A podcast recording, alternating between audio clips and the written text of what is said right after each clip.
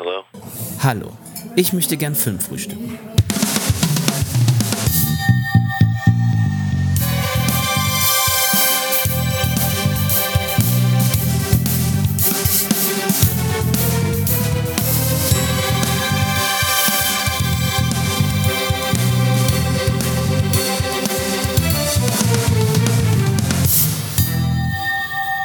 Moin Moin und schön, dass ihr da seid. Ich bin der Daniel von filmtoast.de und während der Kenan letzte Woche mich begrüßen durfte, darf ich heute den Kenan begrüßen. Hallo Kenan, grüß dich. Hallo Daniel, freut mich natürlich wieder hier zu sein.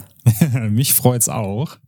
Da draußen sieht das natürlich immer wie eine große Zeitspanne aus, aber wir sitzen schon relativ nah beieinander wieder und ich habe ja gestern noch eine Folge mit uns beiden geschnitten und irgendwie habe ich das Gefühl, ich habe dich jetzt in Dauerschleife auf dem Ohr und es gibt nichts Schöneres, als deine Stimme zu hören. Das kann ich jetzt schon sagen. Und deswegen bin ich froh, dass du auch heute wieder dabei bist.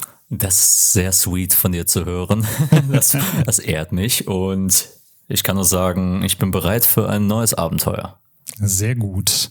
Heute reisen wir quasi ein bisschen zurück in unserer Abenteuerparade. Wir haben nämlich heute wieder eine neue Episode unseres Formats nachgeholt, das wir besprechen, mit dem Film Kiss Kiss Bang Bang. Wer das Format bisher noch nicht gehört hat, es gibt Filme da draußen, die finden ja entweder die Mehrheit der Menschen oder wir aus der Redaktion so ikonisch, dass wir äh, die gerne weiterempfehlen und dass auch immer, wenn jemand um die Ecke kommt und sagt, Hä, was, Kiss Kiss Bang Bang oder Gladiator oder die Hellraiser-Trilogie habe ich noch nicht gesehen, dann äh, sagen wir natürlich immer, wie, was, hast du nicht gesehen, musst du unbedingt nachholen. Und deswegen haben wir eben dieses Format nachgeholt, ins Leben gerufen rufen, damit wir hier diese Filme besprechen können und dann auch eine neue Perspektive auf die Filme erhalten, weil die natürlich teilweise schon ein bisschen älter sind.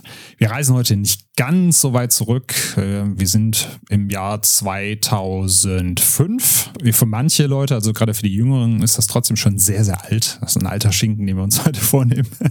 Aber für uns ältere Semester ist das ja quasi wie vorgestern. Aber bevor wir uns jetzt Kiss Kiss Bang Bang widmen, Kenan, was hast du denn zuletzt geschaut? Ich habe gestern Abend natürlich wieder mal das Kino besucht, äh, ein Programmkino diesmal und habe nichts Aktuelles mitgebracht, nicht so wie in unserer letzten Besprechung, sondern einen Klassiker im Kino gesehen auf 35 Millimeter. Dieser war Buddy Double von Brian De Palma oder auf Deutsch Der Tod kommt zweimal. Kennst du den? Äh, vom Namen her ja, aber ich habe noch nicht gesehen tatsächlich. Äh, der steht bei mir im Regal. Bei uns haben wir ein gewisses Kino, das nennt sich die Blackbox beziehungsweise das Filmmuseum und die kriegen immer schöne Archivmaterialien oder solche schönen Filmrollen zur Verfügung von älteren Klassikern und bieten dann auch monatlich Reihen an. Und diesen Monat ist es eine Brian, Brian De Palma und Alfred Hitchcock-Reihe, die den Namen Copy, Copy and Paste trägt, weil Brian De Palma natürlich ja ein riesen Hitchcock-Fan ist und äh, sehr gerne Hommagen auch äh, an den Filmen macht. Und Buddy Double ist ja auch eine Hommage an äh, das Fenster zum Hof, weil man dort auch natürlich äh, mit dem Voyeurismus-Aspekt äh, spielt und den in einen ja, Thriller-Case äh, versucht, neu und modern äh, aufzubereiten. Und ich fand, ich, hatte, ich kannte den Film vorher noch nicht, also ich habe den noch nicht gesehen, ich habe von ihm nur gehört äh, und kannte einen Still aus dem Film, äh, der relativ äh, ikonisch ist in meinen Augen. Und der Film hat mir ganz gut gefallen, weil er genau auf dieses Voyeurismus-Thema eigentlich super spannende, unangenehme, unbehagliche Szenen eingeführt hat. Ich mochte den Hauptcharakter in der Form, dass ich gerne gefolgt bin, wie er quasi seine Spannertaten, seine voyeuristischen Taten begangen hat und auch innerhalb des Films gibt es eine sehr lange, ausführliche Verfolgungssequenz, die ich äh, super ergreifend fand und äh, super gebannt vor der Leinwand saß und fand es großartig. Dann auf einmal macht der Film in der Mitte einen Turn und dann passiert sehr viel, äh, was ich nicht zu viel verraten will für die Leute, die ihn noch nicht gesehen haben. Äh, es ist dann kreuz und quer, ähm, schießt aus einen Richtung und wechselt auch gern mal seine Genre-Anleihen und wird dann komplett konfus, aber ich mochte es, weil er super kreativ war und ich dann auch so gemerkt habe, dass ich nicht so viel von Brian De Palmas Zeit vor Scarface verfolgt habe und jetzt auch Dress to Kill letztens gesehen habe und auch noch äh, demnächst plane Sisters mehr anzugucken aus den 70ern. Da ist einiges äh, zum Nachholen auch wiederum. Auf jeden Fall. Ja, mir geht das mit Brian De Palma nämlich genauso. Also ich habe ja, ich würde sagen, 80 Prozent seiner Filmografie zu Hause stehen, weil das einer der Regisseure ist, äh, bei denen ich mir gesagt habe, ich möchte das unbedingt vollumfassend nachholen. Äh, allerdings bin ich noch nicht ganz so weit gekommen. Deswegen ist Body Double bei mir noch auf der Liste offen. Äh, wie gesagt, der steht hier zu Hause schon im Regal. Aber ich kann dir dann auch gerne, wenn du dir die älteren Sachen nochmal anschauen möchtest, High Mom ausleihen. Den habe ich nämlich hier noch auf DVD rumstehen. Das ist ja Robert De Niros erste große Rolle, weiß ich gar nicht, ob er davor was gemacht hat, aber auf jeden Fall einer seiner frühen Rollen, wo man noch nicht wusste, wer ist denn dieser Kerl und wie schreibt er sich eigentlich. Der läuft auch äh, in, der, in dieser Reihe. Ich bin mal gespannt, ob ich den noch zeitlich vielleicht erwischen kann. Das ist ja hier Heimam und hier Confessions of a Peeping Tom, glaube ich, heißt er auf Englisch. Das ist auf jeden Fall etwas zum Nachholen, definitiv. Und wie sieht's bei dir äh, aus, Daniel? Was hast du so geschaut? Ich habe es sehr leicht getan und habe mir Don't Worry Darling jetzt im Kino angeschaut, weil das Fantasy Filmfest ja angelaufen ist hier in Köln. Und äh, das war da der Eröffnungsfilm, da war ich mit dem Simon drinne. Ich glaube, der Sascha saß auch noch irgendwo im Publikum, aber dadurch, dass der Simon und ich etwas spät reingekommen sind, bestand dann keine Zeit mehr. Ich sagte dann, irgendwo hier muss der Sascha sitzen, sagte äh, Simon so, ich glaube, da vorne ist er, in dem Moment ging das Licht aus. und dann haben wir uns schnell hingesetzt und äh, haben den Film genossen. Du hast ja gesagt, du hast ihn nicht ganz so gefühlt. Bei mir kam er auf jeden Fall ein bisschen besser weg. Ich habe dem äh, drei von fünf Sternen gegeben, weil er ja einerseits sehr schön inszeniert ist, also hat wunderschöne Bilder, teilweise Florence Pugh's Performance ist für mich da über alle Kritik erhaben. Ich mag auch Chris Pine sehr gerne und er hatte für mich sehr, sehr viel Spaß in seiner Rolle da, manchmal vielleicht sogar schon zu viel Spaß. Da ist er richtig drin aufgegangen bis auf das Ende hätte ich dann eben gesagt, er ist sogar auf einem höheren Kurs, so vielleicht dreieinhalb Sterne, aber das Ende sorgt dann doch dafür, dass man relativ viele Dinge, die vorher passiert sind, hinterfragt und sich dann eher damit beschäftigt, dieses Ende zu zerdenken, als äh, das zu genießen, was davor kam. Deswegen verliert er am Ende für mich recht viel und lässt noch mal ein paar andere Dinge ja ungeklärt zurück. Aber alles in allem hatte ich da meinen Spaß mit. War auf jeden Fall ein sehr schöner Eröffnungsfilm, um das Festival loszutreten. Das freut mich zu hören, auf jeden Fall, dass du den äh, ein bisschen mehr fühlen konntest als ich. Bei mir war es ja leider, genau. leider eine 2 von 5 äh, geworden, weil ja, die inhaltlichen Schwächen bei mir doch ein bisschen schwerer gewogen haben als äh, die visuellen und schauspielerischen Leistungen, die ich auf jeden Fall gesehen habe und auch sehr gut, sehr gut auch fand. Also sowohl Schauwerte als auch ähm, Florence Pugh allen voran. Ja, ich kann auf jeden Fall nachvollziehen, dass der für dich dann eben nur die zwei von fünf gekriegt hat, weil je nachdem so auf was man persönlich dann die Schwerpunkte legt oder womit man im Film mehr anfangen kann oder auch weniger. Äh, aber ich sag mal, zwischen zwei und drei ist es ja jetzt auch kein so großer Unterschied, als wenn ich jetzt fünf gegeben hätte und du zwei oder eineinhalb oder ähnliches. Da sind wir das ja auf jeden Fall. mit anderen Definitionen äh, recht nah beieinander. Aber wenn ich noch einmal irgendwo lese auf Letterbox, Leute, wenn irgendwer sagt, das ist ja wie eine super lange Black Mirror-Folge, spring ich im Sechseck. Das habe ich gestern so oft gelesen. Und da dachte ich so, ach. Also ich finde es natürlich schön, wenn man so Referenzen ranzieht oder versucht, Filme einzusortieren oder zu vergleichen. Aber, Aber alle machen alle, das. Genau, wenn dann alle halt wirklich auf diese, auf diesem Black Mirror-Vergleich rumhacken, das war irgendwann ermüdend. Der beste Kommentar zu diesem Thema war tatsächlich White Mirror. Den fand ich noch sehr subversiv. ja. Äh, Tino Hahn hat es auch schön beschrieben. Er hat gesagt, das ist wie äh, The Sims von Quantic Dream inszeniert. Das fand ich auch sehr schön. Den finde ich auch sehr gut. Genau. Sagen wir mal ein bisschen, bisschen Hirnschmalz dahinter. Aber genug von Miss Pugh und Miss Wild. Wir beschäftigen uns heute nämlich mit Kiss, Kiss, Bang, Bang, mit zwei Herren, äh, die hier in der Riege der Schauspieler vertreten sind. Äh, da haben wir nämlich einmal Robert Downey Jr. und Val Kilmer dabei, aber auch Michelle Monaghan im Cast, die eine besondere Frauenrolle einnehmen wird. Bevor wir jetzt aber äh, uns weiter mit Cast und der Story beschäftigen, Kenan, wie war das denn eigentlich bei dir? Warum hast du dir bislang Kiss Kiss Bang Bang noch nicht angeschaut und was wusstest du eigentlich im Vorfeld von diesem Film? Ja, zuallererst stehe ich halt nicht so auf Küsse und auf Schüsse. Das war immer so mein Problem gewesen zuvor. Nein, Schwärz, aber das Einzige, was ich nur sagen kann, ich bin tatsächlich an dem Film komplett, er ist komplett an mir vorbeigegangen. Also ich habe den natürlich, ich war zu jung, als er noch rauskam. Da war ich ja gerade mal neun Jahre alt, als er 2005 rauskam. Und dann habe ich es irgendwie nie geschafft, den im Fernsehen mal zu erhaschen oder den mal zufällig irgendwo zu sehen dann hat er mich auch irgendwie nie dazu gepackt, irgendwie den von alleine irgendwann mal im Streaming sich anzugucken, weil ich dachte, Kiss Kiss Bang Bang hat irgendwie so ein bisschen, ja, auch eine 0815 Action-Titel, der sich jetzt nicht so attraktiv liest, dann bin ich dann doch mal in andere äh, Gefilde abgedriftet. Und das Einzige, was ich eigentlich über den Film nur wusste, ist, dass es so der Return von Robert Downey Jr. war. Das war's. Ja, und das finde ich äh, schon faszinierend, dass du das so abgespeichert hast, weil für viele war ja eigentlich Iron Man so der richtige erneute Durchbruch, ne? dieses Comeback, was Robert Downey Jr. hatte. Äh, bei mir war es tatsächlich auch so, dass ich ihn primär durch Kiss Kiss Bang Bang nochmal abgespeichert hatte. Also vorher, ich habe ihn natürlich in anderen Filmen schon gesehen und ich halte ja immer noch den Film Wonder Boys sehr hoch, da hat er auch mitgespielt.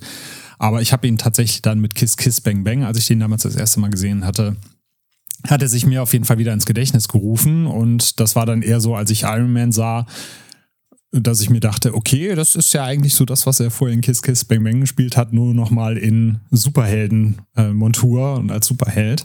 Äh, deswegen äh, sehr, sehr spannend, dass du auf jeden Fall das auch so als das Comeback mitbekommen und abgespeichert hast und nicht eben die Iron Man-Sache.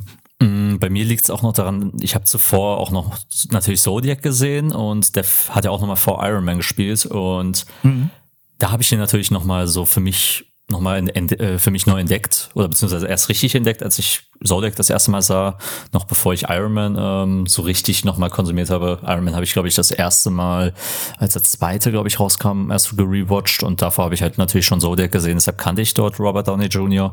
und dann einfach mal nochmal nachgeschaut, so wo hat er eigentlich noch mitgespielt und dann habe ich den Filmtitel auf jeden Fall immer mal in, in Verbindung damit gehabt. Ja, Zodiac ist auch ein gutes Beispiel. Was waren denn deine Erwartungen an die Erstsichtung, als wir dann bei uns in der Redaktion gesagt haben, der Kenan ist diesen Monat dran mit nachgeholt und du darfst dir Kiss Kiss Bang Bang auswählen. Was hast du für dich erwartet? Hattest du bestimmte Vorstellungen, was da auf dich zukommen wird?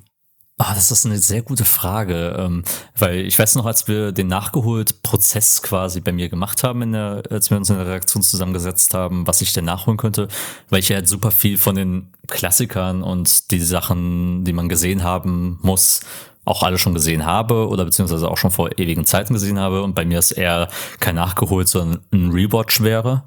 Ähm, aber ich habe extra nochmal auf einen Film bestanden, den ich noch nie gesehen habe und da kam er natürlich in die Kategorie. Alternativ war übrigens Manta Manta im, im Gespräch. ja. Aber gut, dass wir uns doch eher für den hier entschieden haben. Ich wusste, wie gesagt, nur von Robert Downey Jr. Ich wusste, dass es irgendwie ein bisschen actionlastiger sein kann. Vielleicht so ein bisschen romantische Komödie habe ich mir darunter vorgestellt. Und natürlich, so wie ich Robert Downey Jr. so kennengelernt habe, auch die Charaktere, die er gespielt habe, hat äh, sowohl als Sherlock, als Iron Man oder als dieser grimmige äh, Journalist, ähm, dessen Namen ich in Zodiac jetzt vergessen habe. Auch dort war er immer schon so eine One-Liner-Maschine, immer für den äh, zynischen Spruch auf Lager und immer nicht dazu versessen, das größte Arschloch im Raum zu sein. So einen Charakter habe ich mir aber auch dann wiederum bei Robert Downey Jr. vorgestellt, weil ich denke mir, ja, irgendeinen Archetypen muss er ja dort ähm, schon hingelegt haben, damit er eigentlich danach für genau solche Rollen wieder gecastet wird. Genau. Ist ja meistens heutzutage so, dass du als Schauspieler auch für gewisse Rollen gecastet wirst. Viele lehnen das ja ab und versuchen dann auch davon wegzukommen, aber Robert Downey Jr., der hat dann gemerkt, okay, ich habe eigentlich meinen Happy Place darin gefunden, mich größtenteils selber zu spielen. So das, was Ryan Reynolds auch heutzutage macht. Nur bei Robert Downey Jr. finde ich, ja, hat sich das irgendwie nie abgenutzt. Ich weiß auch nicht. Also dafür, dass er immer so den gleichen Typ Mann spielt, äh, wenn man jetzt mal so Sachen wie Dr. Doolittle oder ähnliches ausnimmt, er hat es halt immer geschafft, das Ganze in verschiedenen Rollen, Zeitebenen, fantasiereichen äh, zu verkörpern. Also sei es jetzt eben im MCU oder auch als Sherlock. Es war ja immer so die gleiche Persona, nur in anderen Ausprägungen. Und das finde ich, ist bei ihm eigentlich auch nie langweilig geworden. Wie siehst du das? Ich glaube, das liegt auch einfach daran, dass man ihn auch vielleicht irgendwann mal auch ein bisschen von alleine gelassen hat und sein eigenes Ding machen ließ, weil ich glaube, da fließt auch einfach viel Robert Downey Jr selbst immer in die Rollen rein. Also er spielt auch, denke ich mal, sich selbst in, in vielerlei Hinsicht. Und wenn man das halt ein bisschen immer versuchen kann, mit einer gewissen Nuance zu versehen, dass er hier und da mal ein bisschen gebrochener wirkt, dass er dort ähm, mal Konsequenzen spürt von seinen Aktionen und von seinem äh, Verhalten oder halt ein bisschen der Anti-Held dann auch sein darf dann hat das natürlich auch immer eine Abwechslung. Wir haben ja auch schon ähm, in anderen Gesprächen mal darüber geredet, dass es ja nicht schlimm ist, äh, Archetyp, ein Archetyp zu sein oder ein Stereotyp. Es geht darum, wie du halt was Neues daraus äh, aus dem Vorhandenen ähm, erzählen kannst und wie du halt immer wieder kleine D Details in die, in die Charaktere mit reinbringst, die das Seherlebnis und auch diese Charakterentwicklung nochmal anders machen. Genau. Und ich glaube, bei Robert Downey Jr. war es auch mal von Vorteil, dass, obwohl er in den Filmen sehr präsent ist, sich die Filme nie um ihn gekreist haben, ne? was du ja dem einen oder anderen Schauspieler vorwerfen kannst, dass Filme dann doch sehr schauspielerzentriert sind und er hat es halt immer geschafft, in, in Filmen auch mitzuspielen, die ja durch das Worldbuilding, durch die Stories, durch äh, andere Faktoren auch überzeugt haben und nicht nur dadurch, dass er halt drin ist und One-Liner bringt. Deswegen hat es, glaube ich, auch deswegen sehr gut funktioniert bisher seit seinem großen Comeback. Und was ich auch noch äh, dazu noch hinzufügen möchte, jetzt hier auch bei Kiss Kiss Bang Bang, er hat nochmal halt einen Regisseur, der genau, glaube ich, auf ihn zugeschnitten ist, äh, mit Shane Black. Ja. Wie gesagt, den mag, den, den mag ich ja sehr, weil er halt genau diese Art von Arschloch-Archetypen ähm, reinbringt in seine Filme, die aber immer mal eine gewisse Tiefe bekommen, die immer gute, witzige Sprüche auf Lager haben und meist natürlich noch einen interessanten Sidekick äh, dazu stellen, wenn man jetzt Filme wie Lethal Weapon oder The Nice Guys äh, gesehen hat. Genau. Da bist du schon sehr gut übergegangen in Cast and Crew. Da machen wir doch da direkt weiter. Äh, Regie hattest du gerade schon erwähnt, hat Shane Black übernommen, den man eben von The Nice Guys oder hinterher auch Iron Man 3 kennt. Da hat Robert Downey Jr. nämlich hinterher gesagt, ey, der Typ, äh, das hat bei Kiss Kiss Bang Bang so gut funktioniert, ich will nochmal mit ihm zusammenarbeiten und hat ihn dann auch zu Iron Man 3 ins Boot holen können. Er war aber auch äh, als Drehbuchautor vorher aktiv und eigentlich dadurch eher bekannt geworden. Die Regiearbeit kam später dazu und er hat zum Beispiel auch die Skripts für Lethal Weapon, Last Action Hero oder The Last Boy Scout verfasst. Dann haben wir, wie gesagt, im Cast Robert Downey Jr., über den haben wir jetzt schon ausführlich geredet. Val Kilmer ist mit dabei. Das hat mich persönlich als äh, kleiner Val Kilmer-Fanboy sehr, sehr gefreut, ihn wieder in diesem Film zu sehen und nochmal in der Verfassung zu sehen, in der er damals war, weil er ist ja sehr schwer erkrankt. Äh, das hat man jetzt, wenn man zum Beispiel auch Top Gun Maverick gesehen hat, nochmal miterleben können äh, ja, wie schlecht es ihm eigentlich geht und dass er da trotzdem auch nochmal versucht, diese Rolle auszufüllen und das ist eben aufgrund dieser dieser äh, doppelten äh, Deutlichkeit in dem Film sehr, sehr herzerwärmend. Einmal, weil du natürlich Val Kilmer als Iceman in der Rolle hast, dem es nicht gut geht und gleichzeitig eben auch Val Kilmer als Person, der es nicht gut geht. Und dann irgendwie diese Wärme da zu sehen und ihn nochmal auf, dem, auf der großen Leinwand bewundern zu dürfen. Das war sehr schön. Und gleichzeitig eben auch nachzuholen, wie der alte Weltkämer war und äh, wie er mit seinem Schauspiel und seinem Witz überzeugen konnte, hat mich auf jeden Fall wieder gefreut. Dann haben wir Michelle Monaghan noch mit dabei, die spielt hier die äh, Jugendliebe von Robert Downey äh, Jr., nämlich die gute Harmony. Und wir haben äh, Corbin Burnson, äh, der spielt den äh, Harlan Dexter. Das ist quasi unser kleiner ja, Antagonist ist das schon zu, zu viel gespoilert. Naja, man wird am Anfang schon direkt drauf gestoßen mit der Nase, dass mit dem Herrn irgendwas nicht stimmt. Von daher haben wir ja nicht zu viel verraten an der Stelle. Wertungstechnisch liegt Kiss Kiss Bang Bang bei Letterbox bei einer 3,7 von 5. Bei IMDb sind es 7,5 von 10 und das Tomatometer steht bei 86 Prozent. Also recht gute Wertungen, stehe ich mit meiner positiven Meinung nicht alleine da. Aber wir sind gespannt, ob Kenan diese positive Meinung gleich teilen wird. Äh, zuvor gibt es noch mal ein paar kleine Fun Facts zum Film.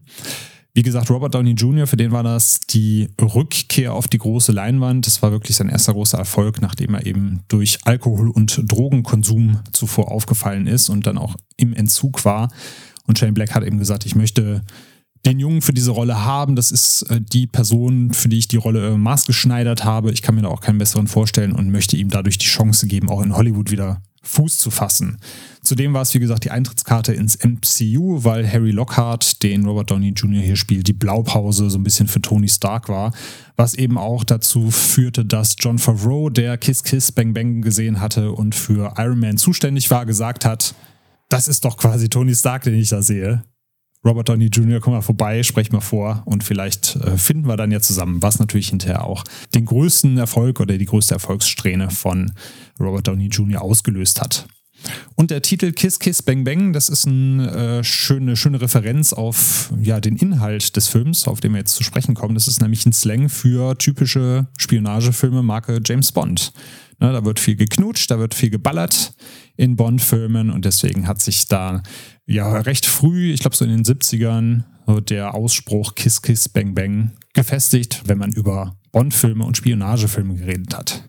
So, Kinan, worum geht's denn in Kiss Kiss Bang Bang? Was dürfen wir denn da erwarten?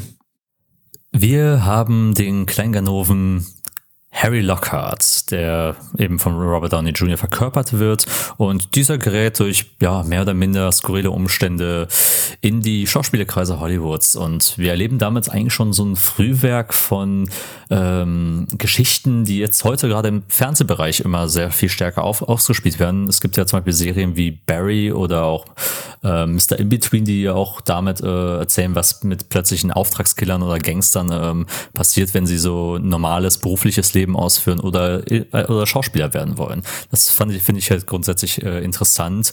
Und Harry Lockhart soll für seine ersten Rollen beim Privatschnüffler Gay Perry Ermittlerstunden nehmen, um sich auf seinen ersten ja, Gig äh, vorzubereiten. Auf einer Party lernt er auch seine alte Jugendliebe wieder kennen mit Harmony und die lässt einem glauben, dass er wirklich ein Ermittler ist und versucht sie damit wieder rumzukriegen, die alte Flamme zu empfachen und gerät damit aber auch gleichzeitig direkt in einen ernsten Fall, denn Harmonys Schwester ist verschwunden und er muss damit äh, so einem Buddy-Duo mit Perry zusammen unterwegs sein und dann taucht noch mal eine zweite Leiche auf und Harry gerät damit auch im Zuge der Ermittlung von einem Schlamassel ins nächste und das ist dann eben eine Aneinanderreihe von kuriosen Ereignissen, um es mal so zu sagen. Auf jeden Fall. Wir fügen nur kurz hinzu, der Charakter heißt wirklich Gay Perry, weil äh, er einen Homosexuellen verkörpert. Also Val Kimmer spielt eben diesen Privatdetektiven, der homosexuell ist und deswegen wird er von allen Gay Perry genannt. Das ist auch ein Faktor, auf den wir gleich nochmal zu sprechen kommen, die Darstellung von Homosexuellen und Homosexualität in diesem Film. Ich würde gerne so das erste Mal auf die Struktur eingehen, denn äh, der Film äh, benutzt ja verschiedene Stilmittel, um uns da durch die Handlung zu führen. Also wir haben mit Robert Downey Jr. alias ähm, Harry Lockhart einen ja, sehr unzuverlässigen Ich-Erzähler, der uns durch die Geschichte führt. Äh, er berichtet dann eben einmal als Ich-Erzähler darüber, wie er zum Schauspielern gekommen ist, wie er auf dieser Party gelandet ist, fängt dann aber auch zwischendurch an zu sagen, oh shit, ah, ich habe was vergessen, wir müssen nochmal zurückspulen. Und dann gibt es nochmal Rückblenden in die Vergangenheit. Wir haben diese Freeze-Frames, äh, was eigentlich heutzutage schon ein bisschen Meme geworden ist. Ne? Hier einmal das das Knarzen der Nadel über der Schallplatte und ha, ihr fragt euch bestimmt, wie ich in diese Situation gekommen bin. Das, was wir heute alle so als Meme kennen, das hat der Film damals schon benutzt. Und wir haben natürlich eine Einteilung in Kapitel, ganz klassisch. Da wäre meine erste Frage, Kindern, wie hat dir denn die Erzählstruktur gefallen? Und gerade wenn du jetzt aus heutiger Sicht drauf schaust, war die für dich noch zeitgemäß? Oder gerade wieder. Es kann ja auch sein, dass wir gerade auch wieder so ein kleines Revival erleben, was Filme mit Kapitelmarken angeht. das ist ein gutes äh, Stichwort, denn wir wissen ja, Kapitelmarken sind äh, sehr Tarantino-esque äh, in, in ihrer Art und Weise. genau. Ich warte immer noch drauf, dass da irgendwann mal einer im Kino aufsteht und sagt, das ist ja Tarantino-esque. Sehr schön. Und ich muss sagen, es ist so ein Misch Mischmasch aus beidem. Ähm, ich bin kein großer Fan von Freeze Frames und dieses, ihr fragt euch sicherlich, warum ich jetzt in dieser Position gelandet bin und dann erzähle ich quasi bis zu diesem Moment die Geschichte nach. Hat sich ein bisschen für mich sehr auserzählt und finde ich auch gar nicht mehr wirklich originell, weil ich mir dachte, das muss eigentlich nicht sein, weil ich finde, so vorwegnehmen, wo irgendwann mal der Film landet, das ist, das muss man eigentlich nicht. Wenn im Kino sitzt, reicht auch eigentlich eine Story zu haben, mit der man äh, direkt von Anfang an connecten kann. Vielleicht ist das äh, die Lektion, die man bei sowas immer lernen muss, äh, um eine gute, kohärente Geschichte zu erzählen und nicht auf ein Event hinaufsteigen und sich dort halt äh, ja, fühlen zu lassen. Ich meine, hier funktioniert das noch, hier hat man es auch ganz witzig aufgebaut, aber bin ich nicht der, immer der größte Fan von gewesen. Und Rückblenden sind ja auch immer, immer eigentlich ein sehr faules, narratives Symbol, um äh, eine Geschichte nochmal irgendwie greifender zu erzählen, weil man es vielleicht auch nicht anders, anders hinkriegt äh, im Drehbuch oder ähnliches. Aber war nie immer so mein, mein Fall. Aber was ich immer sehr mag, ist der unzuverlässige Ich-Erzähler. Das ist eigentlich einer meiner Lieblingskniffe, die man äh, sowohl in der Literatur als auch bei Filmen und Serien äh, reinbringt, weil das birgt auch immer mit dem Potenzial, was es war und was es nicht war. Und was es übertrieben erzählt, was wird immer ein bisschen verfeinert oder verschönert. Und wie sehr kann ich auch einer Hauptfigur auch trauen und wie sehr spielt sie eben mit meiner parasozialen Beziehung, die ich äh, zu ihr entwickle. Das ist immer eine große Stärke gewesen. Und ich finde, wenn du eine charismatische Figur, wie auch hier Harry Lockhart hast, dann neigst du auch eben genau da abzutauchen und dich halt zu fragen, wie viel Bullshit erzählt er mir hier eigentlich wirklich gerade und wie viel ist davon echt? Gerade eben, weil wir auch eben diese doppelte Ebene haben, von wegen er ist ein Ermittler und Schauspieler zugleich, taucht dann in diese, in dieses Schlamassel ab. Das hat, hat mich total abgeholt und es funktioniert auch und ist auch ein zeitgemäßes Thema, was auch, glaube ich, immer noch äh, weitestgehend behandelt wird. Und wenn man es geschickt anstellt und eine gute Hauptfigur hat, der man folgen will, nehme ich das gerne mit. Ja, und es gibt den Filmemacherinnen und Filmemachern ja auch ein bisschen Freiheit. Ne? Einfach zu sagen, ich kann zwischendurch auch mal steil drehen, weil wir haben ja den unzuverlässigen Erzähler, der kann natürlich auch übertreiben. Da ist es für uns auch möglich, ein bisschen auf die Kacke zu hauen, ohne dass die Leute da sitzen und denken, naja, ob das jetzt so wirklich gewesen ist, ich weiß ja nicht. Und so hast du es halt wirklich auch als Stilmittel mit dabei. Genau, es ist ja auch ähm, immer, immer die Frage, wie sehr möchtest du deinen Film auch als eine Comedy auslegen, wie sehr möchtest du eine ernste Geschichte erzählen, weil ich denke zum Beispiel immer, ein guter und zuverlässiger Erzähler äh, kann beides erzählen, er kann sowohl eine witzige Nacherzählung machen äh, von Ereignissen, die vielleicht so auch nicht stattgefunden haben. Dafür gibt es ja auch tolle Charaktere, die halt notorische Lügner sind.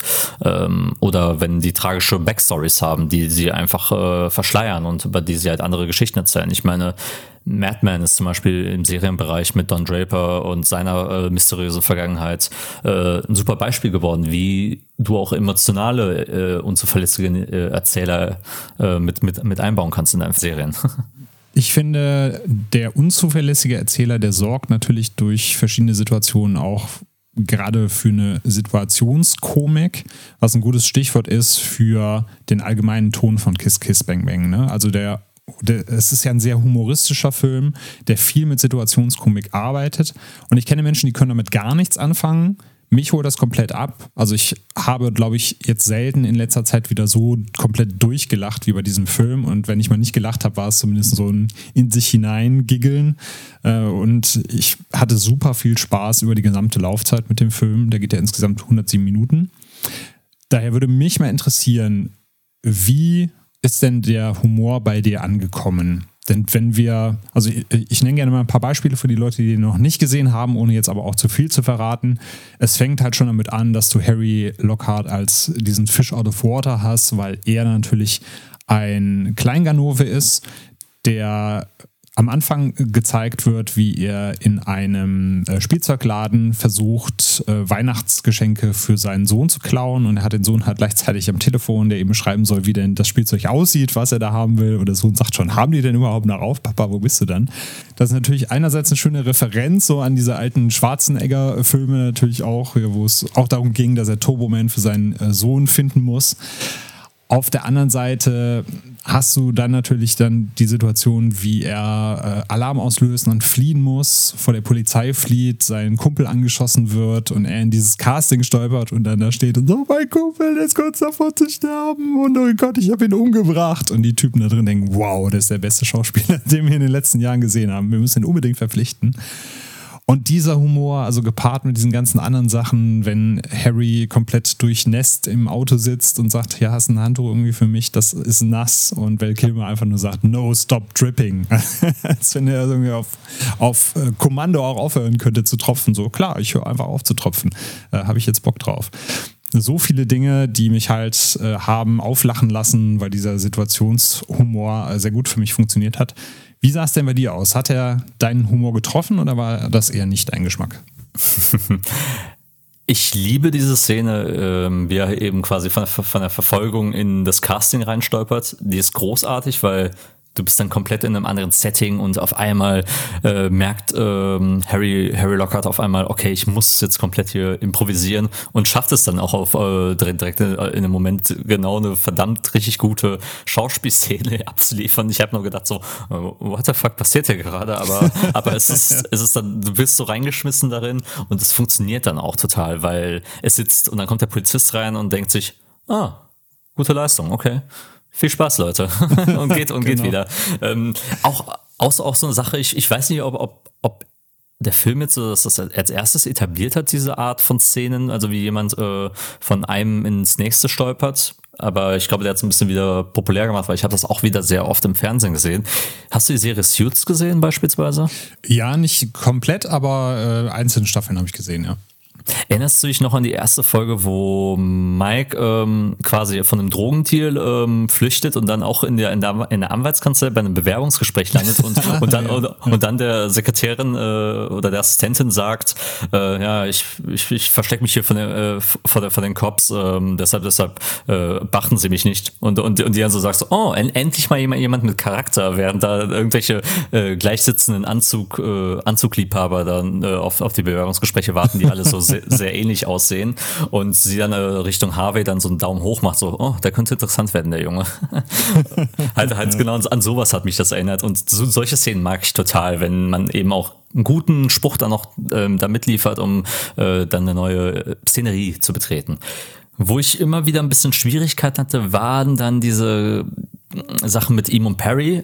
Das, die Dripping-Szene ist, ist super, aber ich, und ich meine, das ist ein Thema, auf das wir auch noch ansprechen werden, ist es eben diese, diese Jokes äh, mit, mit der Homosexualität und dass, und dass äh, er natürlich äh, seinen Charakter halt immer, immer darauf äh, anlegt, immer auch irgendwie sexuell aufgeladene Witze zu machen und, und äh, Harry Lockhart sich dann so fragt, äh, ja, well, ähm, wie soll ich jetzt damit umgehen? Ich meine, funktioniert natürlich, wenn du es aus der Perspektive von Harry Lockhart betreibst, aber ich denke mir, es ist ein paar Mal zu oft gemacht worden, zu sehr gimmicky manchmal und da fand ich die Situationskomik nicht immer treffend. Ja, da gehe ich, da gehe ich mit.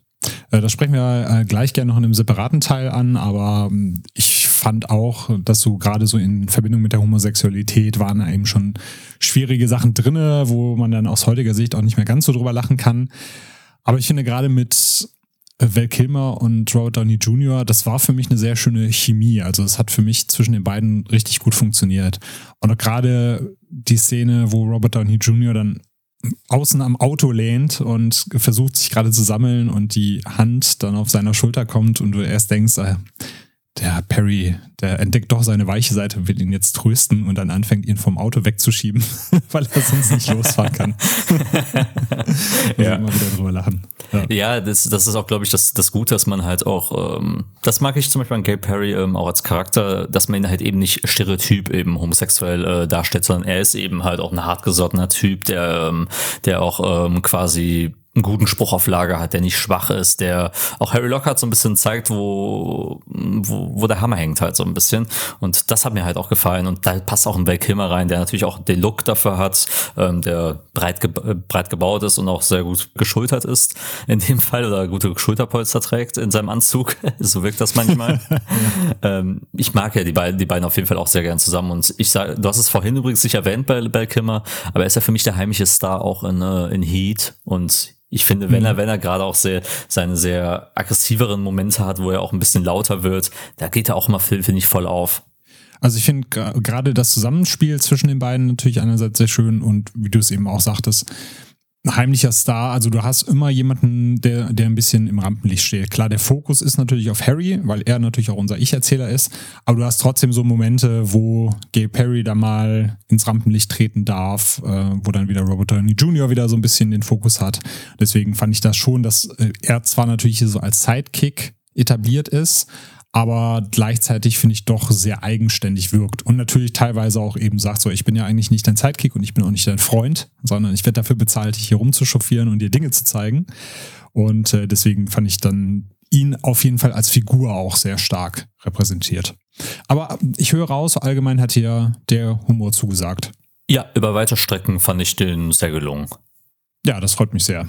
Also gerade die Protocop-Szene am Anfang, wenn, wenn Harmony ein Geräusch in ihrem Wohnzimmer hört und da mal nachschauen geht und alles, was danach passiert. Ah, ich liege jedes Mal am Boden, wenn ich das sehe. Das ist einfach nur zu gut. Dann äh, kommen wir doch gerne mal ein bisschen zur Inszenierung und zum Soundtrack, weil anhand der Story konnte man es vielleicht schon mal so ein bisschen raushören. Also wir haben so einen Ermittlungsfall und zwei äh, tote Frauen. Man weiß nicht so recht, ist ein Bezug zueinander da oder nicht. Und es würde halt auch immer angedeutet, dass Harmony ein großer Fan eines äh, Romans ist, nämlich äh, Johnny Gossamer. Das ist quasi so ein Groschenroman mit Kriminalfällen, die sie als Kind verschlungen hat. Das Ganze wird auch eben so inszeniert wie ein Groschenroman aus der Zeit. Wir haben viele Thematiken drin, sei es jetzt vom Soundtrack als auch vom Intro, die so 70er, 80er Spy-Movie-mäßig sind, also die auch immer so ein bisschen versuchen, in die Bond-Richtung zu gehen. Hattest du denn mit diesen Hommagen Spaß und wie würdest du so die allgemeine Atmosphäre in Kiss Kiss Bang Bang bewerten? Die hat eigentlich eine gute Balance gehabt zwischen Humor und Ernst, ähm, weil ab und zu, wenn es halt eben ein bisschen auch kracht und lauter wird, ähm, funktioniert das ja auch äh, ganz gut, mal die ernsten Töne anzuschlagen und mal auch charakterbildende Momente zu haben. Aber ich mag grundsätzlich, dass man auch sich ein bisschen für den humoristischen Weg entscheidet, ein Buddy-Cop-Ding macht und die ganze James Bond-Schiene auch nicht zu ernst nimmt und sich auch ein bisschen bewusst ist, dass man halt auch äh, in, in einem Film verkehrt und es nicht äh, zu sehr versucht äh, mit mit übertriebenen ähm, ja, Plot Plotholes oder mit irgendwelchen Plänen, um die Weltherrschaft an sich zu reißen, dann auf einmal, auf einmal, auf einmal reinstarten. Das hat schon gepasst. Es ist eine kleine, geerdetere Geschichte, ein kleiner Kriminalfall und, und das passt auch eben, dass man, dass die Interaktionen eben sehr auch humoristisch angelehnt sein können, auch wenn es ein ernster Fall ist, natürlich, weil es um eine verschwundene äh, Bekannte geht in, in, in dem Sinne und äh, natürlich mit Harmony auch eben um ihre Schwester, dass natürlich auch ernste Bezüge auch in den Dialogen dabei sein können. Aber ich mag es halt total, wenn, wenn auf einmal Harry Lockhart seine Inkompetenz natürlich in sowas auch mit reinbringt und auch ein bisschen entlarvt wird äh, und es immer versucht, dann runterzuspielen, so mit, hey, so macht man das einfach, einfach bei, bei Ermittlern. Und, äh, versucht, genau, und, es, und, und es erinnert natürlich auch ein bisschen an diese klassischen, ja, es hat ein bisschen was aus dem Powermäßiges, es hat ein bisschen Agent 009 hier mit äh, Bill Murray, wo er halt denkt, dass er ein inter interaktives Spiel macht äh, mit, äh, mit als, Spiel, als Spion äh, und dann nicht merkt, äh, dass das eigentlich komplett ernst ist. Hat, hatte mal genau solche Anleihen oder wie es auch aufbereitet wird von der In Inszenierung. Es hat immer diesen etwas lockeren Flair und du merkst, es hat auch diesen, dieses Tempo mit so, mit dem, mit dem Soundtrack, dieses ich muss auch zwischendurch immer so ein bisschen an die nackte Kanone denken, mhm. weil du mit äh, Harry Lockhart natürlich auch jemanden hast, der denkt, er hätte einen guten Plan und dann Dinge tut, wo du direkt mit dem Kopf schüttelst und weißt, nee, das war jetzt keine gute Idee. Also genau wie wir das von Frank Drabin kennen. Und ich fand es auch sehr schön, dass man natürlich einerseits so diesen Kriminalfall nimmt und diesen Groschenroman-Plot und immer versucht, Pläne zu schmieden. Also gerade äh, Gail Perry hat natürlich so einen Plan für alles und sagt jetzt, wir gehen so und so vor und dann machen wir das und das. Und Harry macht einfach entweder genau das Gegenteil oder er kommt in irgendeine Situation, die total blöde ist, hat auch wieder diesen Situation, diese Situationskomik hat. Ich sag nur äh, Dusche und Toilette und alles, was danach kommt. Und dadurch hast du natürlich auch das Ganze wieder so ein bisschen ad absurdum geführt, ne? ohne dass du dich irgendwie drüber lustig machst, sondern du hast halt einfach diesen einen Chaos-Faktor da drin, der diese eigentlich recht geradlinige und, wie du schon sagtest, diese recht kleine Kriminalgeschichte dann wieder ins Wanken bringt. Wir können ja, ja direkt mal bei den Charakteren bleiben. Also wir hatten, wie gesagt, schon Robert Downey Jr., der sich vor Iron Man schon so ein bisschen selbst spielt äh, Val Kilmer als sarkastisch gewitzten homosexuellen Privatdetektiv und Michelle Monaghan, die haben wir jetzt noch gar nicht so eindrücklich beleuchtet.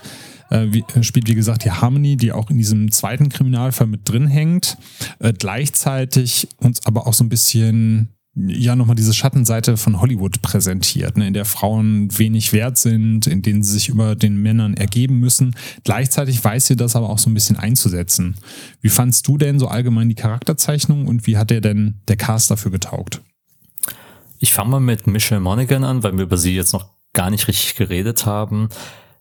Ich mag sie ja grundsätzlich in ihren Rollen immer sehr gern zu sehen sie tappt natürlich ein bisschen auch wieder in die Falle rein, dass sie Love Interest, Freundin spielt, wie halt zum Beispiel auch in dem Mission Impossible Film, ähm, wo sie ja Ethan Hans äh, Fre äh, Freundin, die mit der er nie zusammen sein kann, immer äh, spielt oder auch in True Detective war sie halt auch wieder nur, eine, äh, nur, nur die Frau von Woody Harrison. Sie tappt so ein bisschen auch leider äh, oder ist dann auch später immer wieder in dieselben Rollen ähm, reingetappt und das sieht man auch irgendwie, dass es in den Film auch irgendwie mit reinspielt, dass sie halt immer wieder in die, in die Richtung abdriftet und auch ein bisschen so archetypisch auch dargestellt wird. Hätte man vielleicht ein bisschen mehr äh, Self-Awareness vielleicht noch zeigen äh, können, aber vielleicht kam der Film auch zu früh raus, um das äh, noch, noch ranzubringen. Ich glaube, so fünf Jahre später hätte man da bestimmt ein paar mehr Jokes noch machen können. Mit, hey, du kennst das doch, mit äh, Agenten zusammen zu sein oder sowas. weil das, das, das, keine Ahnung, das hätte ich mir irgendwie gewünscht, weil sie ja schon in äh, äh, boah, wann kam Mission Impossible 3 raus? Äh, ich glaube, ich glaube, der, der müsste auch zur Zeit äh, statt, so, so, so in der Stadt, äh, Form stattgefunden haben, ne? Ich hätte es auch gesagt, 2.6 oder sowas. Genau. Hätte man, wie gesagt, hätte der Film ein paar Jahre später stattgefunden, hätte das, glaube ich, super funktioniert. Aber im Prinzip ist das ein netter Aspekt, dass man auch äh, eingeht auf die Schattenwelt von Hollywood, dass man halt eben Frauen halt super sexualisiert, dass man Frauen halt eben für eher ihre Reize benutzt, statt für ihr Lächeln, für ihr, ihr grundsätzliches emotionales Wesen, dass das halt immer darauf reduziert wird. Für mich kriegt der Film es aber, glaube ich, nie ganz hundertprozentig hin, aus ihr eine gute, eigenständige Figur zu machen. Sie funktioniert halt leider immer nur in der Interaktion mit den anderen. Das fand ich dann ein bisschen schade. Da wäre mehr Potenzial drin gewesen. Zu den anderen beiden kann man natürlich nicht mehr viel dazu sagen, weil ich finde, Robert Downey Jr. funktioniert als sich selbst super. Äh, das war das der Charakter, der ihn halt eben nach vorne bringt, der ihn Iron Man beschert hat und auch seine weitere Karriere quasi gerettet hat. Und das kann man so, glaube ich, retrospektiv ganz gut sagen, dass auch Harry Lockhart eben für ihn eine super wichtige Rolle halt jetzt auch geworden ist und er funktioniert darin. Ich schaue ihn gerne zu. Robert Downey Jr. hat unfassbares Charisma und auch Harry Lockhart ist als Figur eben an Robert Downey Jr. angelegt. Er ist charismatisch, er kann mit den Leuten umgehen, aber gleichzeitig, dass man auch einen inkompetenten Helden schafft, äh, so, so, ja, so einen Bruce Campbell äh, ähnlichen ähm, Charakter, wie man ihn zum Beispiel bei Evil Dead äh, in, oder in Armee der Finsternis äh, besser gesagt äh, zum Beispiel erlebt, dass er denkt, dass er schlau ist, aber dann äh, quasi einen Arschtritt kriegt Finde ich super. Und Val Kilmer, haben wir auch schon gerade gesagt, er ist eben, er, ist, äh, er spielt ein bisschen gegen, gegen den Stereotypen. Er schafft es äh, eben sarkastisch, witzig äh, zu sein und eben auch mehr als nur der Sidekick. Er ist ein eigenständiger Charakter und der würde auch in jeder Szene ohne Robert Downey Jr. auch funktionieren, weil er halt eben reichhaltig ist äh, in seinen Charakterzügen. Und er ist auch in meinen Augen der heimliche Star auch äh, des Films und in meinen Augen auch die beste Performance. Ja, wir alle haben uns einen Gay Perry Spin-off gewünscht, aber es nie erhalten. Ja, bei Michelle Monaghan ist es so, ich mag sie als Schauspielerin sehr, sehr gerne und ihren Charakter Harmony auch innerhalb der ersten halben Stunde, würde ich sagen. Danach kann ich sie halt schwer greifen, weil der Wechsel immer zwischen dieser äh, taffen Frau ist, die eigentlich weiß, was sie da tut und auch damit ein bisschen spielen kann. Auf der anderen Seite kommt sie dann immer wieder in Situationen, wo sie sehr, sehr naiv ist und ich dann denke, okay, wo ist denn hier halt diese witzige Frau mit der Self-Awareness jetzt gerade hin? Die ist jetzt gerade wieder irgendwo weg. Man kann natürlich sagen, ja, es ist einerseits vielleicht auch nur gespielt, nur das Äußerliche, aber dieser Wechsel ist für mich halt nicht greifbar. Warum ist sie in der einen Situation so? Warum ist sie in der anderen Situation so? Warum ist sie gerade die starke Persönlichkeit und zwei Minuten später lässt sie sich wieder verarschen? Das war für mich halt äh, wenig greifbar, hat mir nicht ganz so gut gefallen. Und wie du eben sagtest, dass sie gegen Ende des Films halt wirklich nur wieder in dieses Love Interest abdriftet und selbst wenig zur Handlung äh, beisteuern kann. Das fand ich sehr schade. Ansonsten natürlich, äh, was du zu äh, Robert Downey Jr. und Val Kilmer gesagt hast, äh, volle Zustimmung auch gerade zu den Charakteren. Die sind halt für mich wirklich perfekt ausgearbeitet und passen für die beiden wie die Faust aufs Auge. Dann würde ich aber trotzdem nochmal den Elefanten im Raum ansprechen, weil wenn wir die ganze Zeit über Gay Perry reden, dann müssen wir natürlich noch einmal so aus heutiger Sicht, auch gerade weil du den jetzt frisch das erste Mal gesehen hast, über das Thema äh, Homophobie reden. Denn ich habe mich da schon äh, teilweise erwischt bei dem Film, wie ich gedacht habe, okay, hast du das damals wirklich lustig gefunden? Äh, und fand man das damals generell halt wirklich lustig? Weil heutzutage sind da natürlich Witze und Klischees, die da, da behandelt werden die nicht so gut gealtert sind, wenn wir es mal so ausdrücken. Also gerade wenn er äh, seine kleine Pistole aus der äh, Hosentasche holt, die heißt, glaube ich, irgendwie auf Englisch, habe ich jetzt auf Englisch immer geguckt, Faggot Gun. Und ich glaube, im Deutschen sagt er Schwuchtelkanone oder so. Ich weiß es gerade nicht ganz genau. Auf jeden Fall sagt er dann ja auch nur, die habe ich so genannt, weil die ist halt nur für ein paar Schüsse gut und dann kann man sie auch wegschmeißen. Und solche Dinge sind dann halt, die kommen halt am laufenden Band Ich finde es halt in dem Sinne immer schwierig, wenn es von einem homosexuellen Charakter kommt, der halt nicht selber von einem Homosexuellen dann gespielt wird. Ja, halt in dem Zusammenhang gerade auch so ein bisschen äh, schwierig für die Handlung. Wie hast du das gesehen? Also hattest du da komplett andere Meinung oder äh, du hast ja eben auch schon anklingen lassen, ist, ist der Humor da aus deiner Perspektive auch nicht so gut gealtert? Ja, der Humor hat sogar bei mir nicht gehittet. Ich fand das nicht wirklich lustig. Mein größtes Problem, glaube ich, an der Sache war, ähm, ich habe ja zwar vorher gesagt, so, er spielt ein bisschen gegen den Stereotypen, aber auch natürlich, weil Val Kilmer natürlich auch äh, da in die Richtung geht, dass er ein tougher äh, Typ ist. Und da war ich auch jetzt nochmal, jetzt gerade auch nochmal überlegen, liegt es eher eher daran, dass er, dass er auch das ein bisschen versucht aus seinem Charakter zu eliminieren, indem er sich selbst auch darüber lustig macht, dass er einen Homosexuellen spielt, oder ob es halt mehr in seinem Charakter ist, dass er gegen Stereotype und Klischees halt äh, ankommt. Das ist halt so ein bisschen meine äh, Art und Weise, wie ich jetzt dran gehen würde. Ähm, da stecken ein paar sehr interessante humoristische Kommentare auch darunter, wie halt äh, sowas in Hollywood auch dargestellt wird. Ähm, aber auch viele Sachen, wo ich glaube oder mir sicher bin, dass es verletzend halt, halt wirken kann. Gerade so, so Begriffe wie Faggot oder Faggot zum Beispiel würden halt, sind halt eben Beleidigungen halt, die halt, die halt darauf bezogen, bezogen werden und die lassen halt eben auf Homobeat äh, sich zurückführen und sind halt einfach, einfach auch nicht mehr zeitgemäß und sollte man auch wahrscheinlich in der Form nicht mehr verwenden. Dann sollte man natürlich auch immer immer dieses, ich, die Szenen, die Szenen, die ich auch immer, immer relativ unlustig fand, war, wenn er selber halt so versucht hat, immer so, so zu detekten, ja, der ist auf jeden Fall schwul, der ist, der ist auf jeden Fall schwul und der ist auch auf jeden Fall schwul. Das ist ja einige Male in dem Film passiert. Fand ich ja nie lustig, weil ich mir immer, immer, immer dachte, äh, ist immer, ist immer, ist immer cool, wenn, wenn du mit deiner Offenheit umgehst, aber, aber halt das so jeden, jeder Person zu attestieren oder halt auch Leute, die damit irgendwie selber Probleme haben, warum Coming Out zu haben und äh, immer als äh, closeted gelten, das glaube ich immer super unangenehm finden, wenn halt immer das Leute auf sie zwar beziehen, aber sie halt darüber nicht offen, offen sprechen wollen. Ich meine, es ist natürlich super äh, krass interpretiert und äh, natürlich jetzt nicht äh, in, der, in Intention, die wahrscheinlich in den Szenen so gemeint ist, weil es halt natürlich alles immer auf Kosten von homosexuellen Charakteren halt äh, getragen. Aber das eben, aber solche Gedanken können halt fließen und ich denke, davon ist der Film halt nicht befreit in der Kritik. Da muss er sich natürlich auch Gedanken machen. Ich glaube, auch im Jahr 2005 äh, gab es diese Gespräche, gab es diese Themen schon. Ich meine, wie gesagt, äh, homosexuelle Charaktere gibt's halt nicht nur seit äh, ein paar Jahren im Fernsehen und im, und im Film, sondern halt schon überall in der, in der Geschichte zu verorten und es gab es auch immer in anderen Kontexten.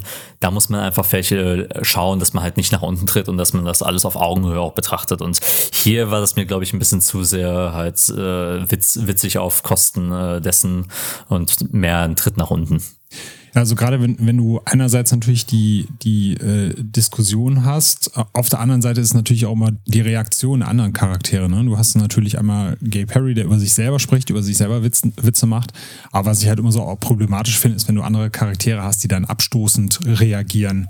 Man kann natürlich sagen, wenn er versucht, einen von den Gangstern äh, als homosexuell abzustempeln, um ihn zu provozieren, in seiner Männlichkeit zu verletzen, dann kann man das halt noch so als Stilmittel der Story begreifen weil du eben sagst, okay, der Typ ist halt homophob und du kannst ihn damit provozieren, dass du ihn für, für homosexuell hältst.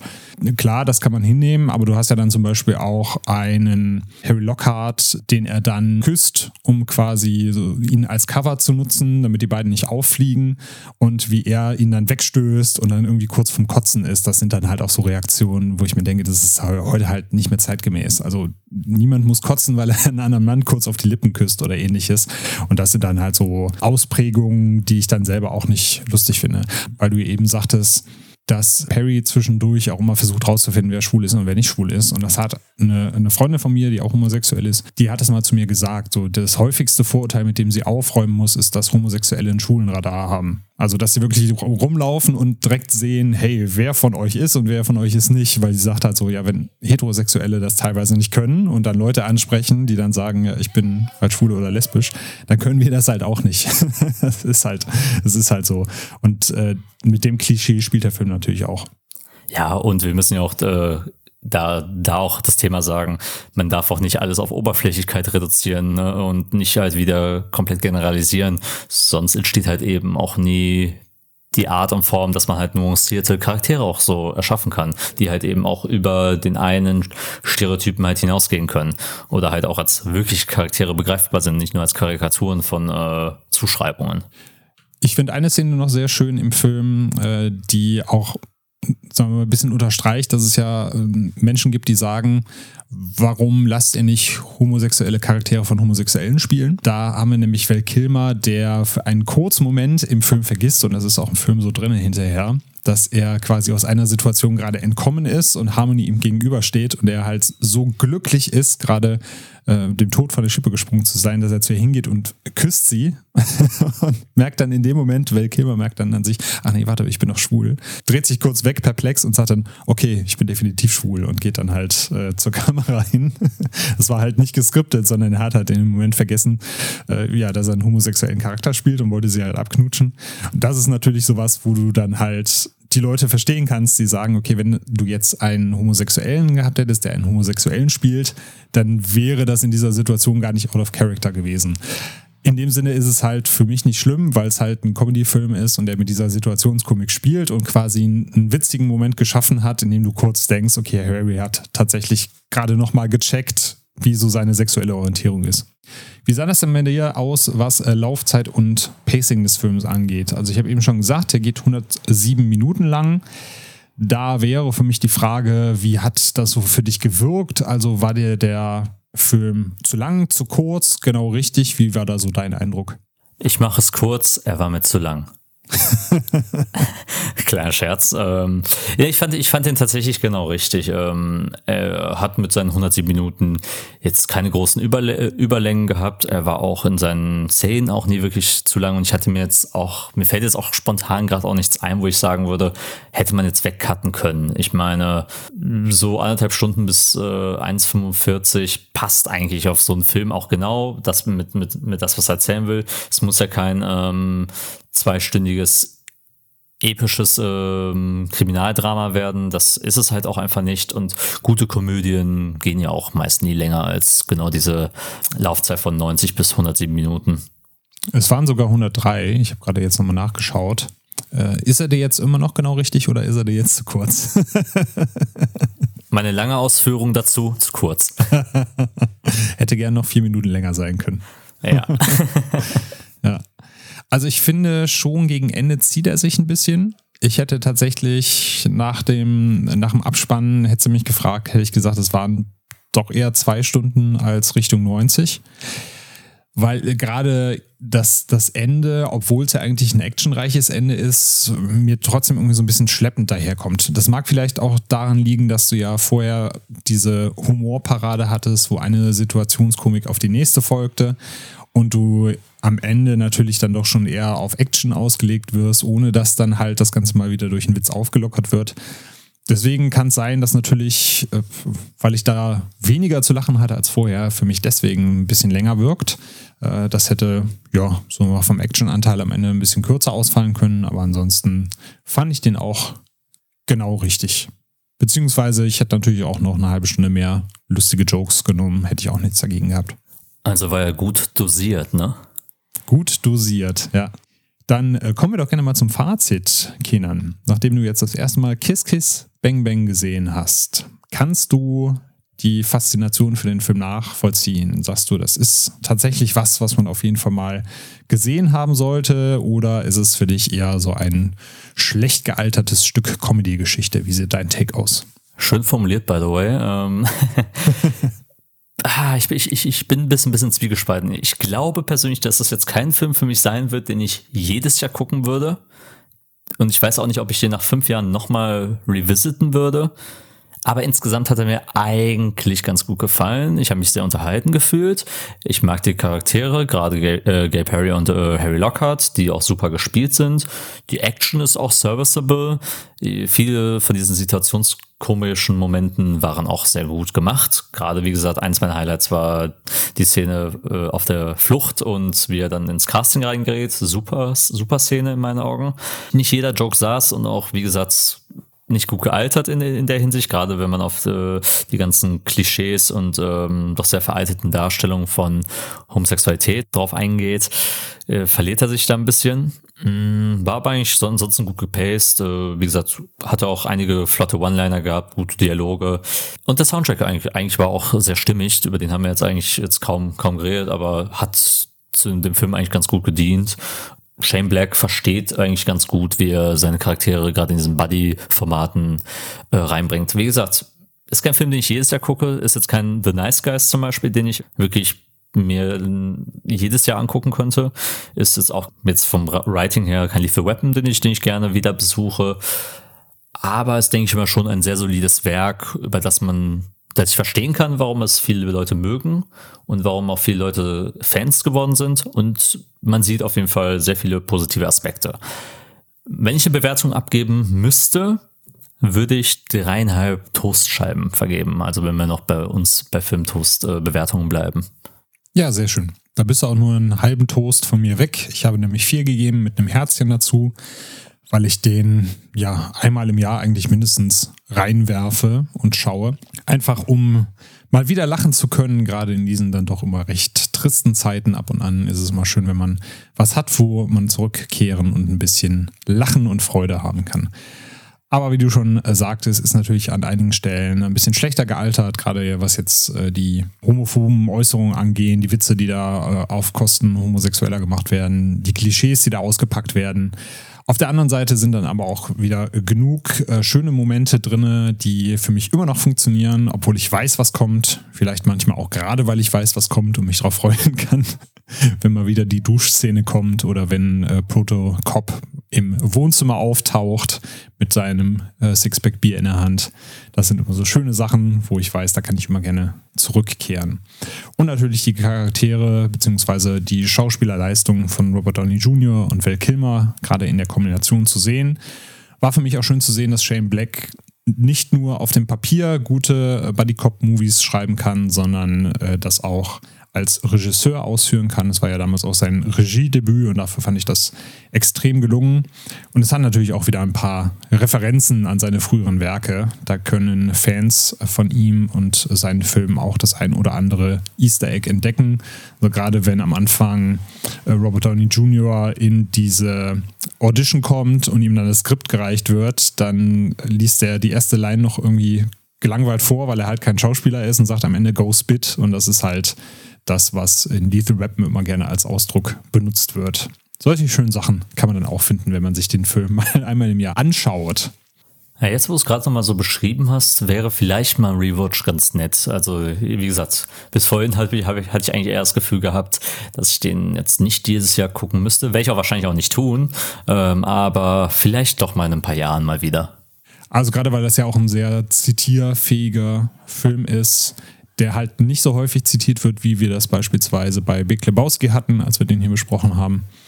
Aber äh, der auf jeden Fall so in den Kreisen von Leuten, die den Film gesehen haben, ne, des Öfteren mal was zitiert wird. Und gerade wenn dann wieder jemand in deinem Kreise, der den gesehen hat, äh, was Referenzielles bringt, dann ist es immer schön.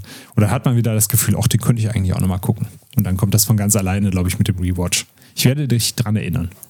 Das kann ich auf jeden Fall sehr gut nachvollziehen, so wie du das beschreibst. Und mal gucken, ob ich es dann tun werde. Die Welt ist ja voll mit guten Filmen. Ich bin gespannt, was so als nächstes ansteht. Oh ja, definitiv. Und es wird auf jeden Fall auch nicht das letzte Mal nachgeholt gewesen sein, denn wie du schon sagtest, die Welt ist voll von tollen Filmen und voll von tollen Filmen, die wir noch nicht gesehen haben. Und deswegen werden wir noch ganz oft uns hier zusammenfinden und äh, mal schauen, wer aus der Redaktion diesmal dran ist und äh, schauen muss, dass er einen ja, Klassiker oder zumindest eine vergessene Perle aus dem Filmfundus mal das erste Mal genießen darf. Und vor allen Dingen schon mal als kleiner Teaser, die nächste Nachgeholt-Sache äh, wird schon sehr spaßig. Genau. Und sie findet im Oktober statt. Das heißt, ihr könnt euch vielleicht denken, in welche Richtung das gehen könnte. Oh ja. Ja, vielen Dank, Kinder, dass du heute mit dabei warst und das erste Mal Kiss Kiss Bang Bang genossen hast. Freut mich, dass du auf jeden Fall Spaß mit dem Film hattest, weil ich glaube, es gibt nichts Schlimmeres, als dann in so einer Nachgeholt-Folge zu sitzen und sich zu erklären, warum man einen bestimmten Film total kacke findet, den alle anderen toll finden oder zumindest wir aus der Redaktion. Von daher äh, sind wir froh, dass wir bisher auch mal Filme dabei hatten, wo die Leute was Positives rausziehen konnten. Äh, auch wenn ich glaube, bei Gladiator war es ja auch schon so, dass Leo auch gesagt hat, ja, ich kann verstehen, warum Leute den toll finden. Ich finde den auf jeden Fall in Ordnung oder gut, auch wenn es nicht so das große Highlight war. Da finde ich, sieht man auch mal schön den Vergleich, so aus der heutigen Perspektive, wenn man den frisch sieht mit zahlreichen Filmen, die man schon wahrgenommen hat und mit Eindrücken, die man schon sammeln konnte. Und wenn man den dann das erste Mal vielleicht genießt oder seitdem halt jedes Jahr und das schon so eine kleine Tradition wird. Vor allem ist es ja auch nochmal so eine Sache, wie man den ja auch schaut und auch wann man ihn schaut. Ich meine, ich kann verstehen, wenn Leute komplett unreflektiert auch äh, sich ältere Filme angucken und das mit einem 2022-Blick auch äh, erhaschen und die Seherfahrung, die sie äh, im Jahr 2022 gesammelt haben, kommen halt auch einige Filme, denke ich mal, auch ganz anders oder auch schlechter weg, als man sie in den 90ern noch wahrgenommen hätte. Ja, auf jeden Fall. Also ich musste mich tatsächlich auch im Laufe meiner Filmjahre erst dann gewöhnen, ältere Filme zu gucken. Und ältere heißt dann halt so 70er Jahre, bis auf jetzt die großen Klassiker wie Star Wars zum Beispiel. Da habe ich dann auch da gesessen und dachte mir, warum soll ich mir jetzt so einen Film anschauen, der irgendwie so eine total angepiefte Inszenierung hat, wo zwei Kamerashots drin sind und nicht vier verschiedene in der Szene, wo eine Minute irgendwo drauf gehalten wird. Das kommt, glaube ich, auch erst so mit der Zeit, wenn man auch zu schätzen weiß, wie damals Dinge inszeniert wurden. Und deswegen ist es auch ganz cool, dann mit der heutigen Brille nochmal drauf zu blicken. Absolut, ganz deiner Meinung. Gut, dann machen wir auf heute den Deckel drauf. Schließen wir das Buch. Kiss, Kiss, Bang, Bang. Machen wir es so. Wir klappen die VHS-Kassette wieder zu. Ne, so alt ist er dann noch nicht. Wir klappen die DVD-Hülle wieder zu. Ach, bestimmt gab es noch VHS-Kassetten, als der rauskam. Ah, das kann ich mir auch vorstellen. Aber ich meine, aber ich meine, dass ich dass, dass ich im Jahr 2005 und 2006 auch noch Video, äh, Videokassetten noch im, im Markt gefunden habe. Ja, das kann sein. Dann danke ich dir vielmals, dass du dabei warst, Kenan. Und äh, ja, sage, wir hören uns dann das nächste Mal wieder. Und ihr da draußen hört weiter fleißig bei uns beim Filmfrühstück-Podcast rein. Wir haben sehr, sehr viele schöne ältere Episoden, wo ihr nochmal euch über tolle Themen informieren dürft. Es kommt aber natürlich auch noch viel Neues. Unsere Year in Horror-Reihe wird demnächst wieder weitergehen. Wir haben noch die weiteren Teile unserer Coen Brothers Filmografie. Also es kommt viel Schönes auf euch zu. Ein Recap vom Fantasy Filmfest steht noch an. Schaut natürlich auch auf filmtoast.de vorbei für wundervolle Artikel zu den neuesten Filmen und Fernsehserien. Bleibt uns gewogen, abonniert uns überall da, wo ihr Podcasts abonnieren könnt und verteilt fleißig fünf Sterne, da würden wir uns sehr freuen. In diesem Sinne, macht Idiot, dir noch einen schönen Tag, Kindern, und bis dann. Ebenso. Ciao. Ciao.